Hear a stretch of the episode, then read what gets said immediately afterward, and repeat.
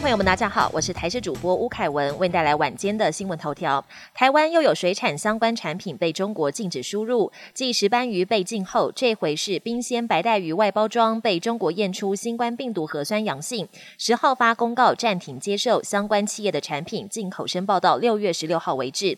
此举也引发我国农委会不满，认为目前的科学研究并没有发现有病毒可以透过水产品传染人，而中国近年来不断以验出新冠病毒为由影响各国贸易，农委会也喊话，我方会透过两岸相关平台，具体要求中方提供科学证据。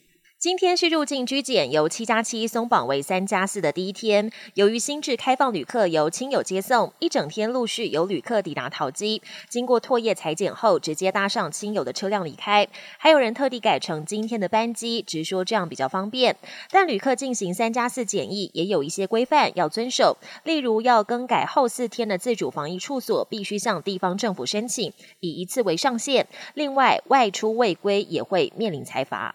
昨天在边境拦截到五例感染 Omicron 亚型变异株 BA. 点四、BA. 点五的个案，今天边境更一口气验出了二十六例个案。入境国以美国、德国和西班牙最多。幸好目前还没有看到重症个案。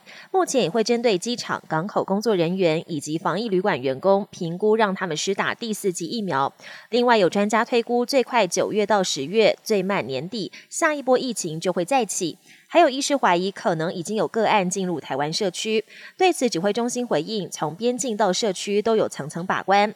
BA. 点四、BA. 点五病毒要长驱直入进来，有点困难。国际焦点：炸鱼薯条是英国人最具代表性的平民美食。在英国近两年受疫情影响，今年初又遭遇乌俄战争冲击，炸鱼薯条的原料一直供应严重短缺，价格也飙涨。业者早就大叹生意难做，但最近英国通膨率持续攀高，餐饮市场雪上加霜。专家悲观的预估，英国今年恐怕有三分之一炸鱼薯条餐厅面临倒闭风险。